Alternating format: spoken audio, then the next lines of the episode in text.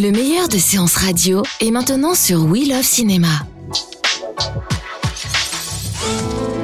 Revivez la carrière des plus grandes légendes du cinéma sur Séance Radio, la radio de tous les cinémas par BNP Paribas.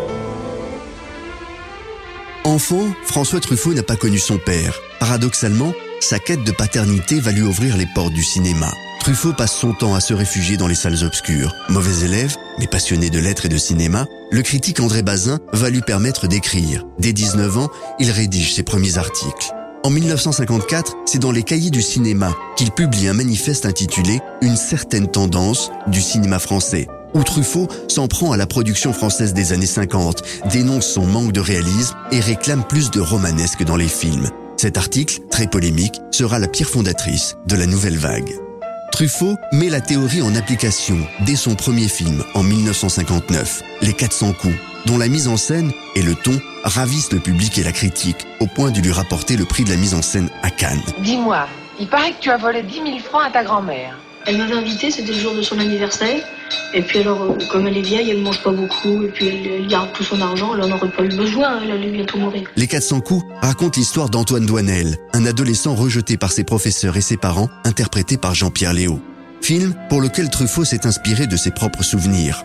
Le public aura par la suite l'occasion de voir vieillir le personnage d'Antoine Douanel, toujours interprété par Léo, au cours de quatre autres films jusqu'à L'amour en fuite en 1979. C'est Antoine Douanel. Il n'a pas changé celui-là. Il court, il court toujours.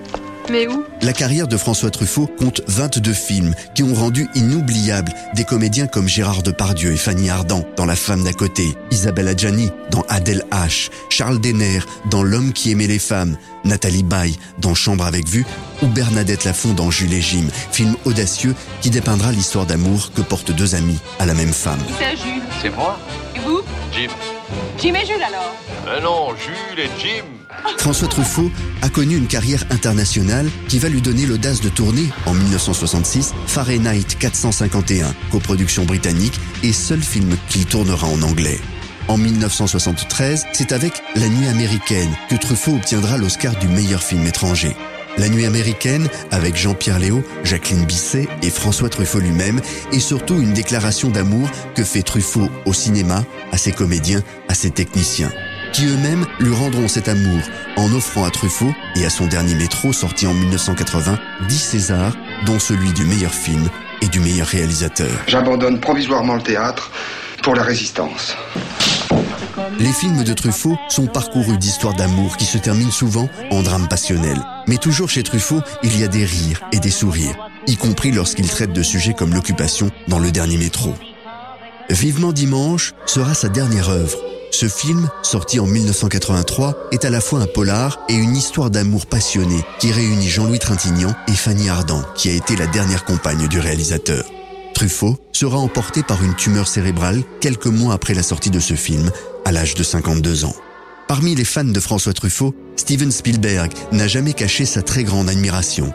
Pour Spielberg, François Truffaut acceptera même de jouer dans Rencontre du troisième type, le rôle d'un scientifique français. Je suis Claude Lacombe. Spielberg, qui disait de Truffaut qu'il ressemblait à ses films en reflétant la sensibilité d'un homme enfant. C'était Légende sur Séance Radio, la radio de tous les cinémas par BNP Paribas. Retrouvez l'ensemble des contenus séances radio proposés par We Love Cinéma sur tous vos agrégateurs de podcasts.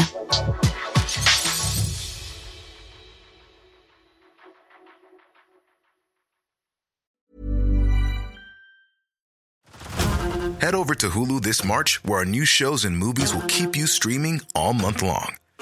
Catch the award winning movie Poor Things, starring Emma Stone, Mark Ruffalo, and Willem Dafoe. Check out the new documentary, Freaknik The Wildest Party Never Told, about the iconic Atlanta Street Party. And don't miss FX's Shogun, a reimagining of the epic tale, starring Anna Sawai. So, what are you waiting for? Go stream something new on Hulu.